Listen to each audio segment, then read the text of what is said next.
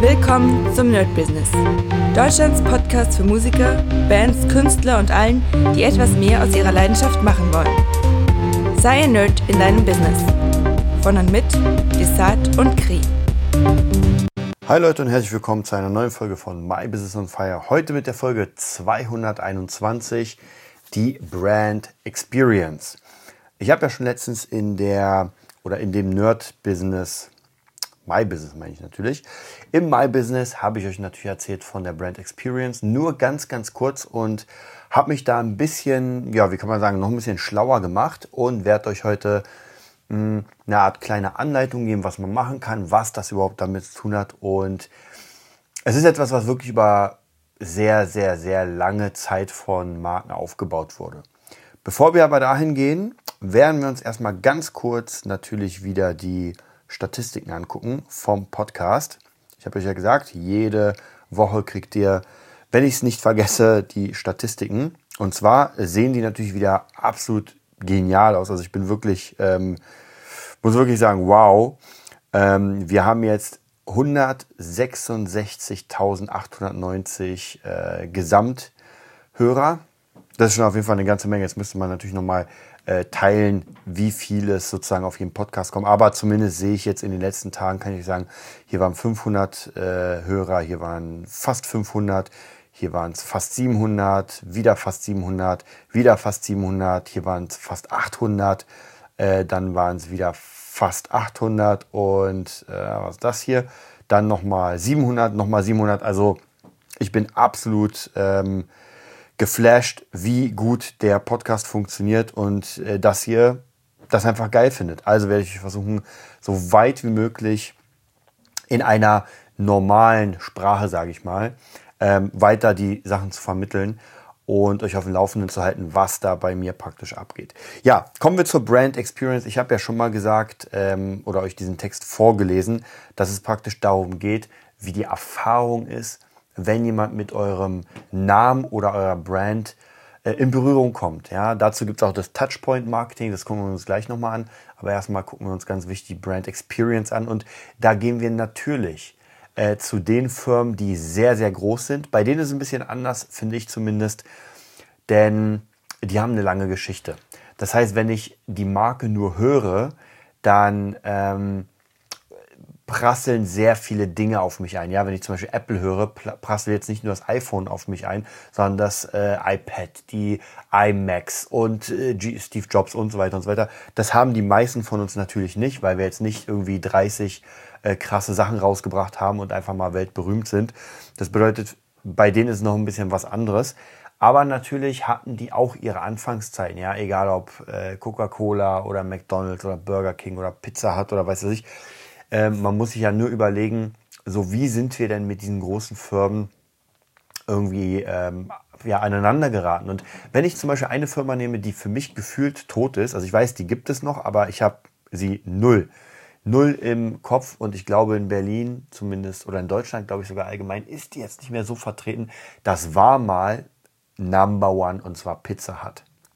Ja, Pizza Hut war für uns damals, als ich, ich glaube 16 oder 15 oder sowas war, war das das absolut krasseste. Da gab es All You Can Eat, die geilen Pizzen. Das war wirklich so ein Treff, wo man gesagt hat, ähm, Pizza, da muss man hin. Ja, das war so amerikanisch. Und ich glaube, zu dieser Zeit gab es kaum irgendwie großartige Lieferservice oder, oder überhaupt diese Art von, von Franchise-System. Das heißt, man kam damit in Berührung, dass einfach darüber geredet wurde. Dann ging man in so einen Laden und hatte einfach, ich kann jetzt nicht sagen, ob es die beste Pizza überhaupt war, ähm, aber es war auch vollkommen egal. Man wusste genau, man kommt in diesen Laden und hat äh, dieses amerikanische Feeling. Ja, das wollte man haben. Die Pizza war auch damals nicht so italienisch, sondern halt sehr, sehr dick. So ein bisschen wie Dominos.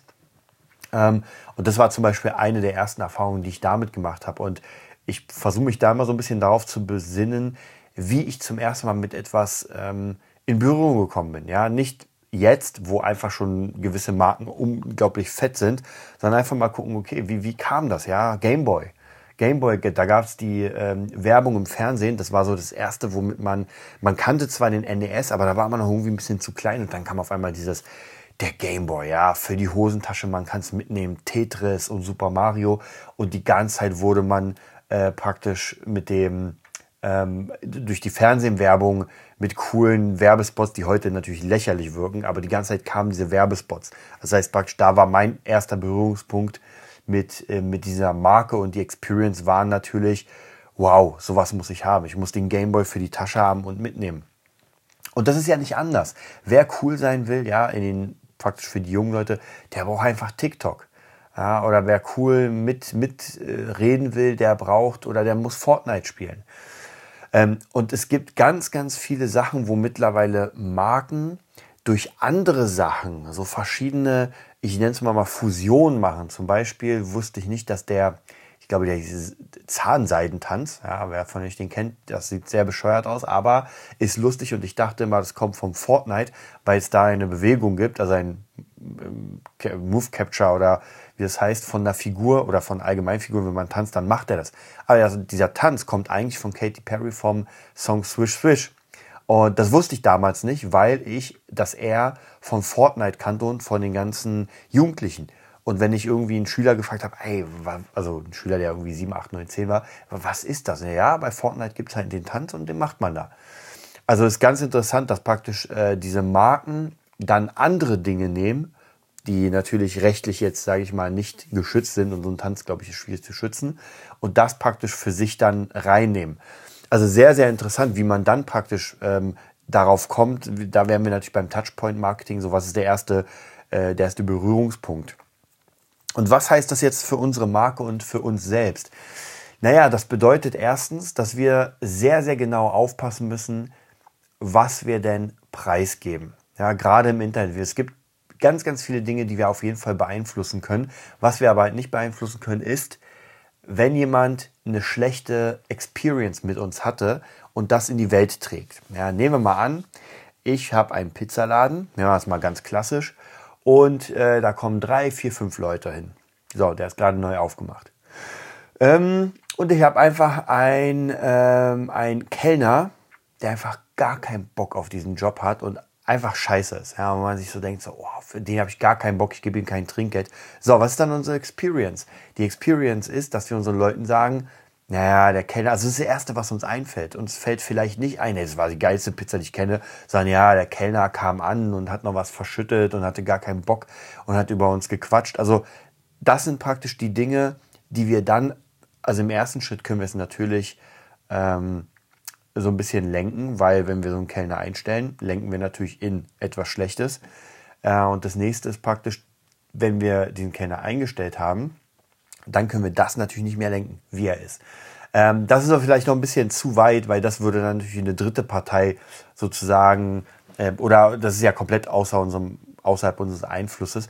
Aber wenn unser Produkt, Produkt einfach nicht so gut ist, ja, wenn wir, wenn wir irgendwie was machen und das ist, äh, noch, ich sag mal, nicht, nicht fertig, weil heutzutage, wenn man irgendwie Spiele, Software und so weiter, dann gibt es auch ganz oft Dinge, die einfach nicht fertig sind, wo man sagt, ja gut, dann kommt der One-Day oder First-Day-Patch, äh, dann kommt noch später ein Patch und so weiter. Das heißt, man bringt einfach kaputte Spiele aus. Aber auch hier merkt man ganz schnell bei manchen Firmen, dass das nicht mehr funktioniert, weil doch die Leute dann sagen, ey, wisst ihr was, darauf habe ich keinen Bock. Ja, wenn jetzt praktisch das Spiel kommt raus und dann gibt es erstmal einen 10 GB Patch, den ich erstmal 20 Jahre da laden muss, naja, natürlich habe ich da keinen Bock drauf.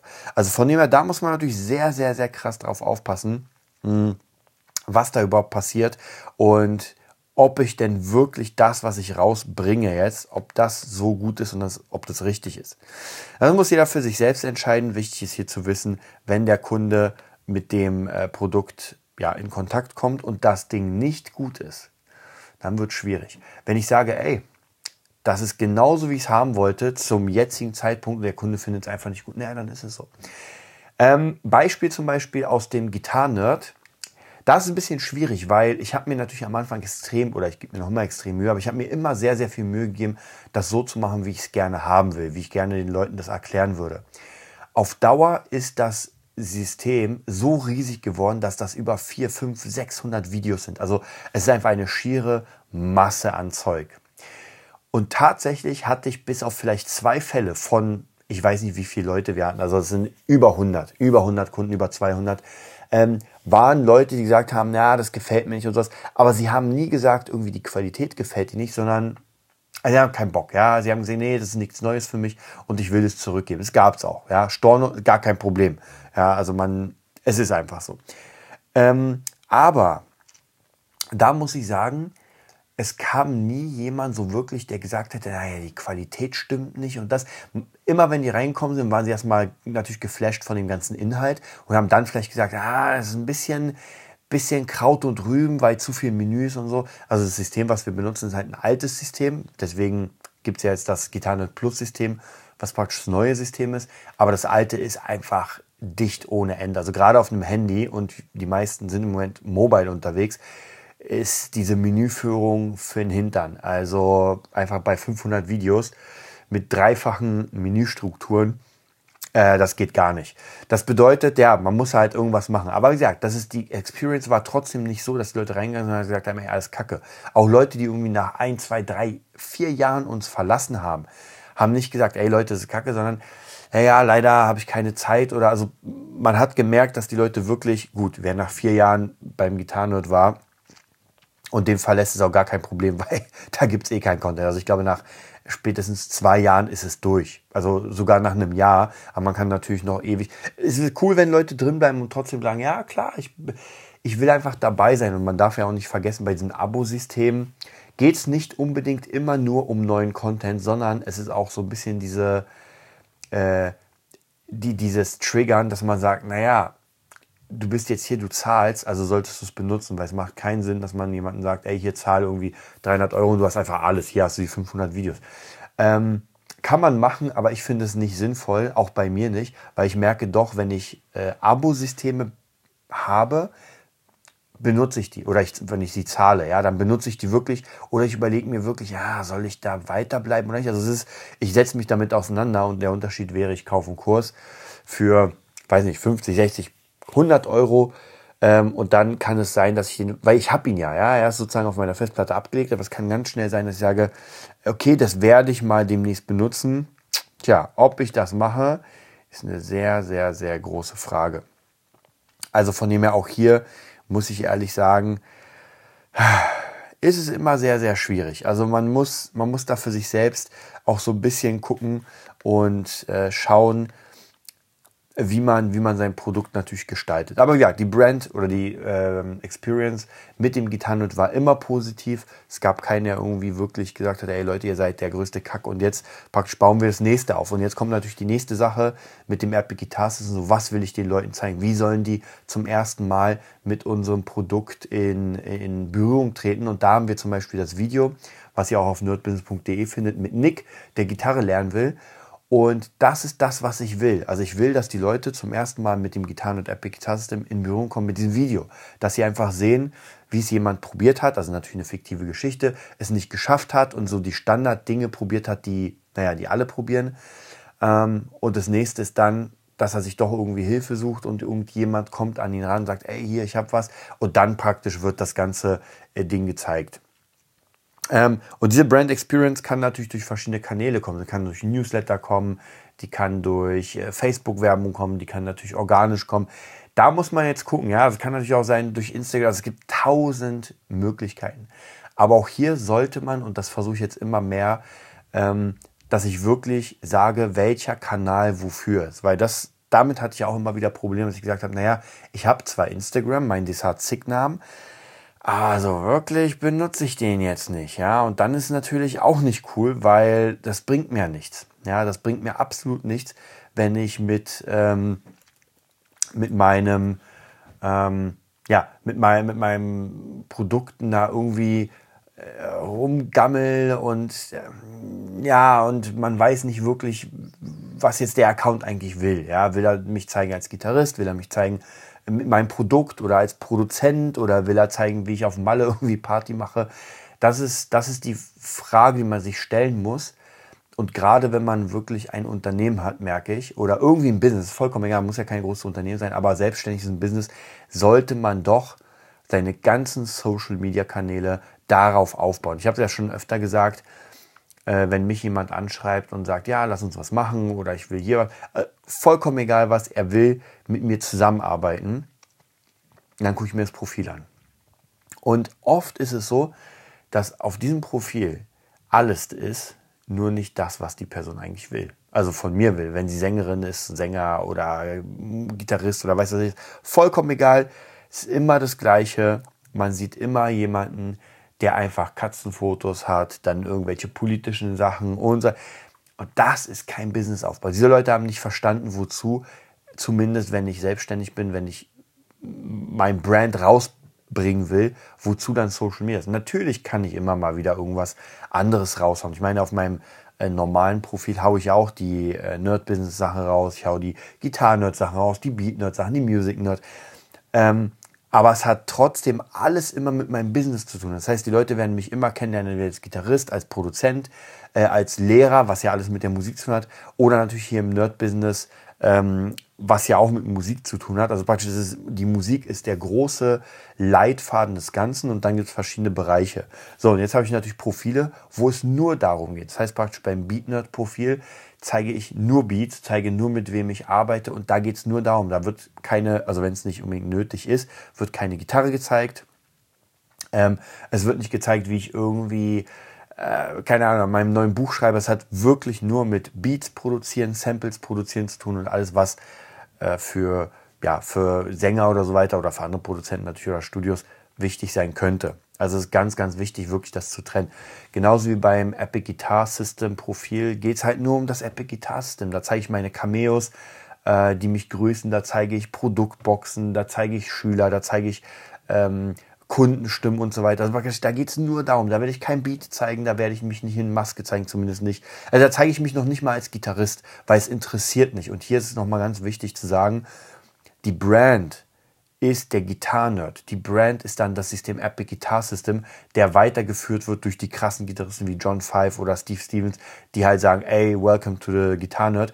Und ich bin da zweitrangig. Natürlich führe ich das Programm und ich baue das auf, aber wer ich bin, ist eigentlich vollkommen egal. Ja, überlegt euch mal jetzt bei dem, was ihr gerne macht. So, äh, wir nehmen jetzt mal, es gibt natürlich krasse Produzenten, aber bei Film interessiert mir, wenn es nicht ein Tarantino oder ein Nolan ist, dann interessiert mich das eher weniger, wer den Film gemacht hat. Ja, weil ich sehe ja die Leute, die vorne sind und das sind die Schauspieler. Genauso beim Spiel, wenn ich mir ein Spiel kaufe, dann interessiert mich eigentlich das Studio na, zweitrangig. Ja, äh, klar, ich sehe, okay, das Studio hat auch das, das, das gemacht, aber es interessiert mich weniger als das Spiel an sich. Ja, also praktisch, das wäre sozusagen der Gitarrenerd präsentiert das Epic Guitar System. Ja, Blizzard präsentiert Diablo 3 ich will Diablo 3 kaufen und das ist von Blizzard, das ist cool, weil ich die Spieleschmiede mag.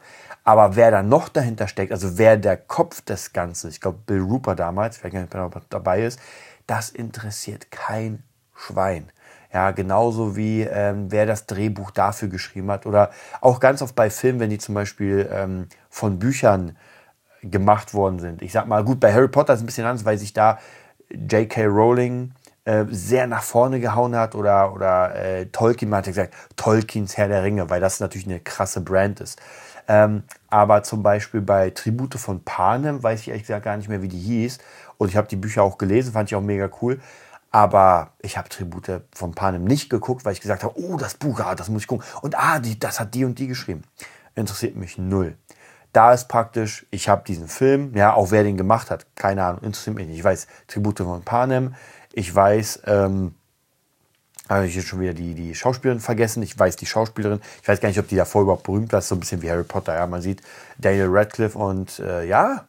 Und heute sagt man, naja, klar, ist Harry Potter. Aber beim ersten Teil hat man nicht gesagt, ja klar, Harry Potter, sondern es war ein kleiner Junge mit einer Brille, der den Harry Potter verkörpert hat.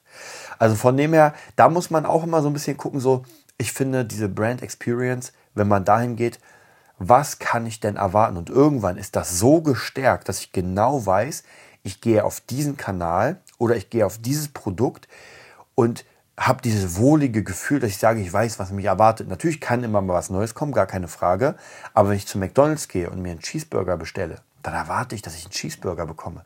Und ich kann jetzt, in dieser Sekunde, wo ich diesen Podcast aufnehme, kann ich ihn in meinem Mund schmecken. Ich kann den Käse schmecken, ich kann das Fleisch schmecken, ich weiß, wie er schmeckt. Und wenn ich jetzt zu McDonald's gehen würde und den Cheeseburger holen würde, dann würde er so schmecken. Genauso Subway. Ich liebe Subway. Und wenn ich mir jetzt vorstelle, wie so ein Chicken Teriyaki schmeckt, ja, ich habe den ein Dutzend Mal gegessen äh, mit Barbecue-Soße und einem Italienbrot, dann weiß ich, wie das schmeckt. Also es ist, dann läuft mir das Wasser im Mund zusammen. Und wenn ich jetzt dahin gehen würde, dann würde ich genau dieses Gefühl bekommen.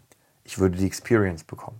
Also ganz wichtig ist wirklich überlegt, was der Kunde für eine Experience bekommt. Und auch bei der Musik ist das natürlich so.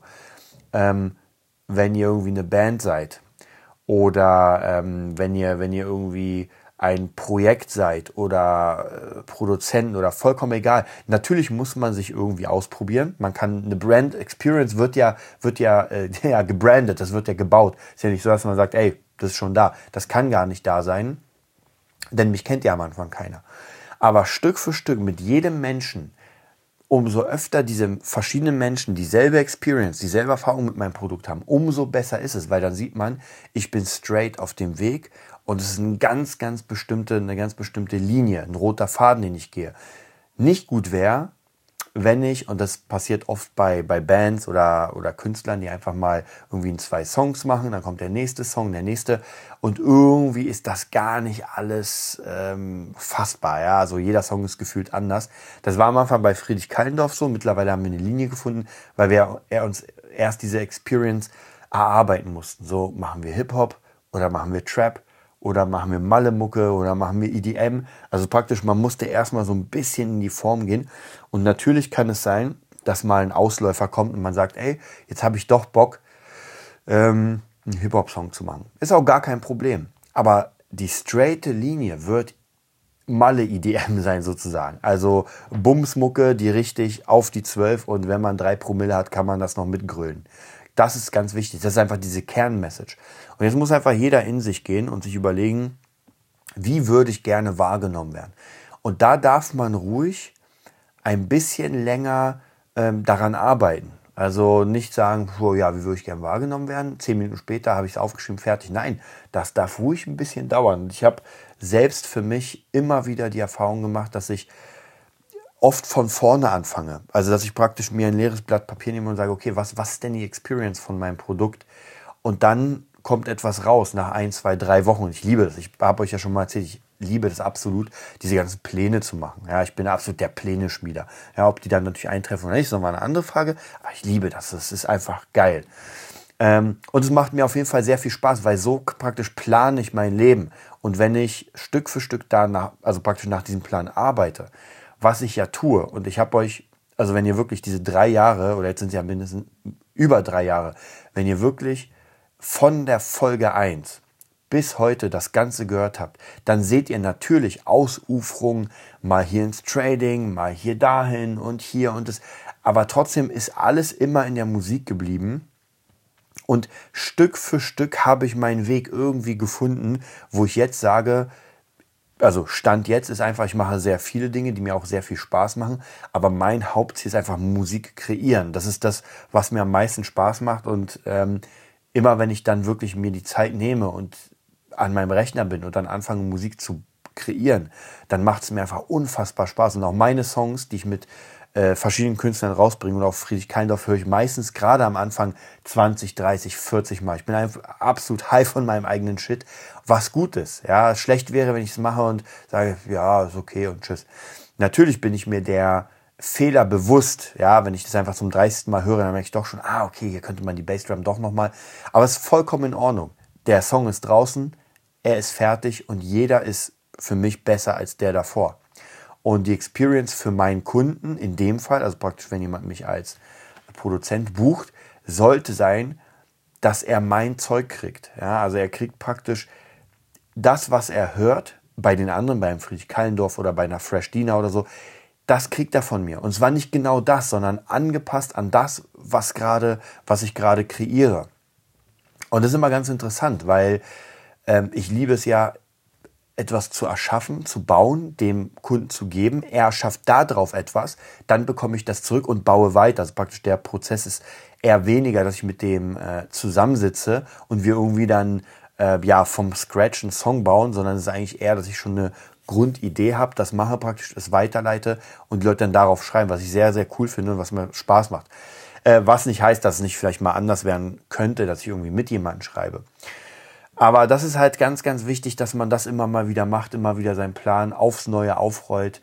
Vielleicht sogar mal alles planiert und sagt, ey, ich nehme jetzt wirklich, wie gesagt, ein weißes Papier, nehme nichts, was war und fange es neu an zu bauen.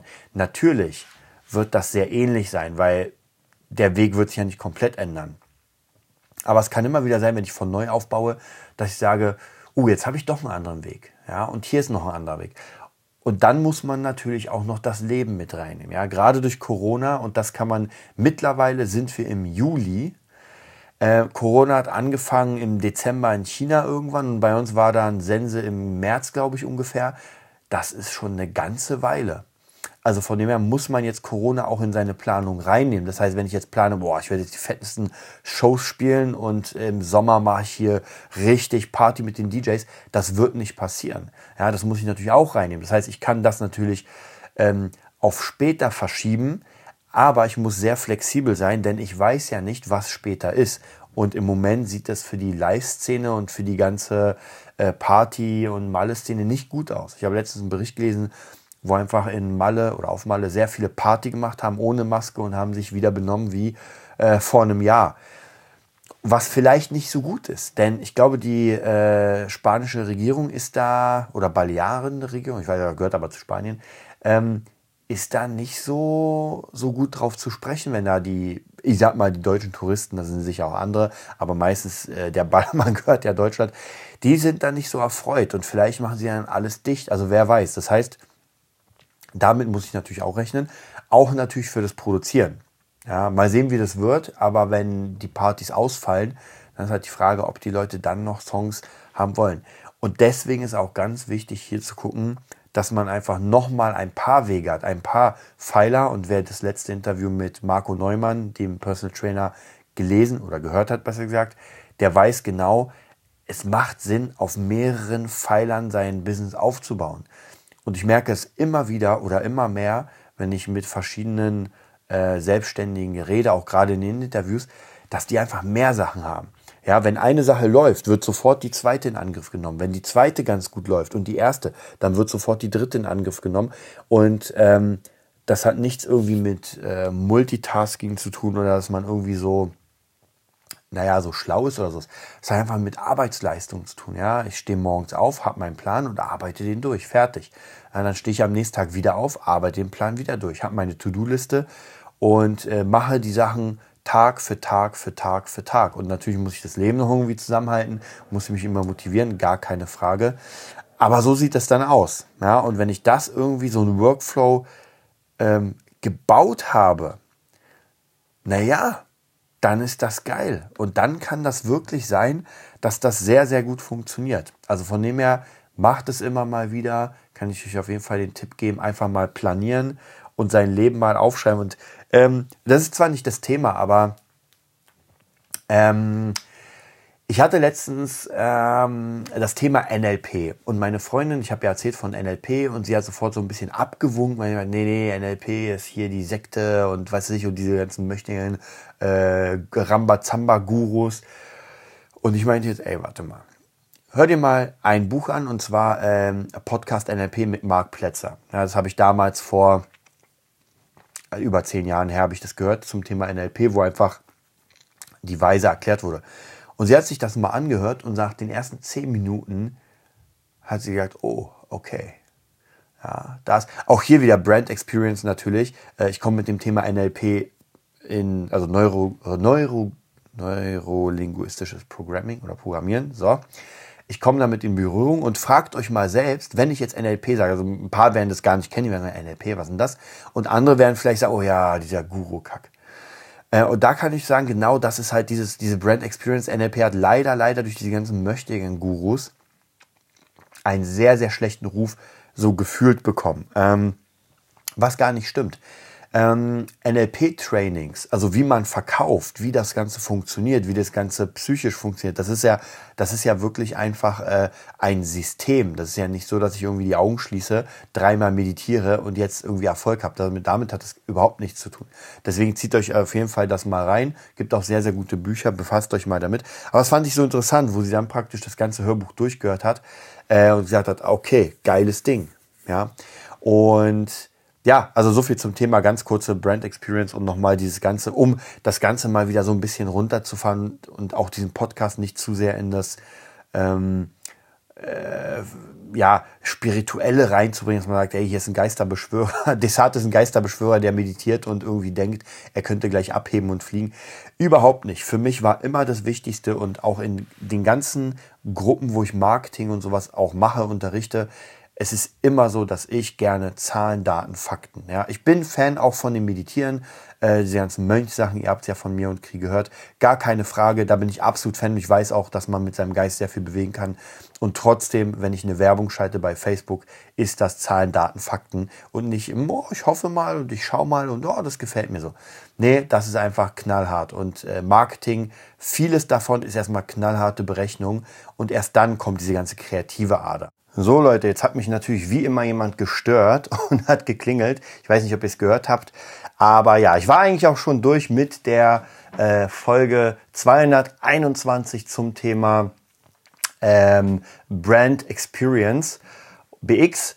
Und ja, also ich kann euch nur sagen, achtet wirklich darauf, wie es aussieht mit eurer Brand Experience. Ich werde tatsächlich in der nächsten Zeit viel mehr darauf achten. Ich werde mich da noch mehr belesen, weil ich das ähm, reinnehmen will in die ganzen ja, Sachen, die ich als Coach sozusagen mache, bei, besonders bei der DJ Revolution, weil es mich doch sehr, sehr interessiert. Also es ist halt wieder so ein Punkt, den ich nie so wirklich bedacht hatte, aber der doch wichtiger ist, als man denkt, weil es ist einfach klar. Natürlich, mit was kommt der potenzielle Kunde ähm, zuerst in Berührung? Ja, und das kann sein, dass ich äh, Pech habe und der das älteste YouTube-Video sieht, was ich jemals hochgeladen habe, wo ich mit der Gitarre auf der Bühne bin und auf einer Bananenschale ausrutsche und der denkt sich dann, uh, uh, uh, den werde ich ganz sicher nicht buchen.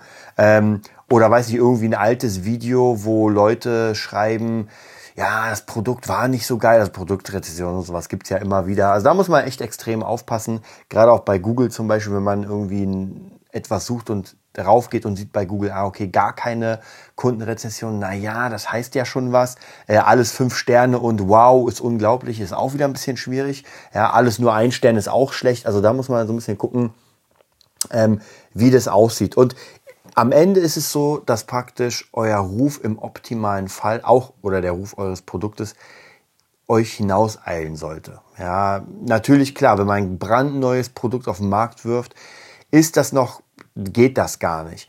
Aber wenn man schon ein bisschen im Markt ist, und da werden wir vielleicht sogar in den nächsten paar Wochen, weil ich gerade auch sehr, sehr in dem Thema drin bin, äh, Facebook-Ads, äh, YouTube-Ads, Insta-Ads, TikTok-Ads, naja, die eher weniger, aber allgemein so Ads schalten, was man damit macht und ganz wichtig, wie lange man das macht. Denn ähm, ich habe ja immer wieder mehrere Kampagnen zu laufen. Ich will auch gar nicht das Fass hier aufmachen, aber es ist wichtig zu wissen, wenn man so eine Ad-Kampagne startet, dann sollte man schon mindestens sechs Monate, also unter sechs Monate sollte man gar nicht anfangen, weil es bringt nichts. Da, da verbrennt man wirklich Geld. Also die ersten zwei, drei Monate sind meistens einfach nur checken, so wie kommt diese Werbung bei meinen Leuten an oder bei den Leuten allgemein.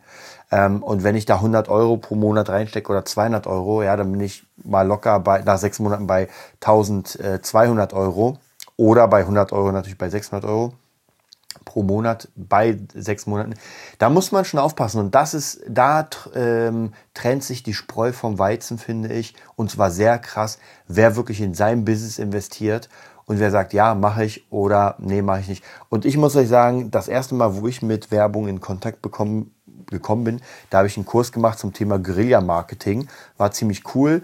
Und da ging es auch darum, dass man, also der Kurs hat irgendwie 200, 300 Euro gekostet. Ja, war schon eh viel, vor 15 Jahren oder so. Und da dachte ich mir so, uh, das ist schon viel. Und dann hat der Kurs noch gesagt, naja, 50 bis 100 Euro pro Monat müsst ihr schon in die Hand nehmen, weil sonst sieht schlecht aus mit eurer Werbung. Und da dachte ich mir so, 50 bis 100 Euro, will der mich verarschen? Woher soll ich den denn nehmen? Ich habe ja gerade mal, gerade mal so die Kohle für den Kurs zusammengekratzt, ja, und konnte mir danach kein richtiges Essen mehr leisten. Also das war schwierig. Heutzutage merke ich, wenn man das nicht macht, also wirklich Werbung, keine Chance. Aber natürlich braucht man auch das Produkt dahinter oder die Dienstleistung, je nachdem. Also man sollte nicht blind sagen, naja, ich bewerbe jetzt mal einfach meinen Post, wo ich sage, ey Leute, wollt ihr mit mir spielen? Also das muss schon targetiert sein, ansonsten, klar, tut das weh, wenn man Geld verbrennt. Mir mittlerweile tut's nicht so doll weh, weil ich einfach genau weiß, okay, ich habe einfach die 100, 200, 300 Euro Budget jetzt festgelegt und die werden jetzt verballert. Ja? Und wenn es nichts gebracht hat, in Klammern, weil nichts gebracht gibt es nicht. Die Leute, die die Werbung sehen, also nehmen wir mal ich habe äh, für 100 Euro ich weiß nicht, 5000 äh, Impressionen bekommen. Ja? Also 5000 Leute habe ich zumindest meine Werbung gesehen. Ja, das bedeutet, die haben mich schon mal gesehen. Wenn ich das über Monate lang mache, ja, auch wenn ich nichts verkauft habe, die Leute sehen mich immer und immer und immer wieder. Und das ist ganz, ganz wichtig. Also in diesem Sinne, kommt mal auf www.nerdbusiness.de. Ansonsten www.patreon.com slash nerdbusiness. Da könnt ihr auf jeden Fall ein bisschen Kohle dalassen, wenn ihr Bock habt, mich, uns zu unterstützen und weiter diese geilen Infos hier zu bekommen. Und ja, diese Infos, die ihr bekommt, ihr wisst es sowieso, aber das ist aus erster Hand. Das ist das, was passiert. Das ist das wahre Leben und nicht irgendwie aus einem Buch irgendwie zusammengeschustert und gesagt, naja, ich habe gelesen das, das, das, aber ich habe es nicht probiert. Ich wünsche euch einen mega geilen Dienstag und bis bald. Das war die neueste Folge vom Nerd Business Podcast. Wir hoffen, es hat dir gefallen und bitten dich darum, uns eine 5-Sterne-Bewertung bei iTunes zu geben. Vier Sterne werden bei iTunes schon abgestraft. Also gib dem Podcast bitte die 5-Sterne-Bewertung und teile uns auf Facebook, Instagram und schicke ihn an deine Freunde. Wir leben davon, dass du uns hilfst, unsere Message zu verbreiten. Wir danken dir vom ganzen Herzen dafür. Abonnier den Podcast, teile ihn mit deinen Freunden und wir hören uns in der nächsten Folge, wenn es wieder heißt, bist du ein Nerd in deinem Business? Nerd Business.